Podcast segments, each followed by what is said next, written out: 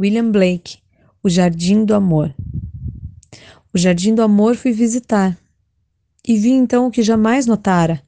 Lá, bem no meio, estava uma capela, onde eu no prado correr e brincara. E os portões dessa capela não abriam, e não farás.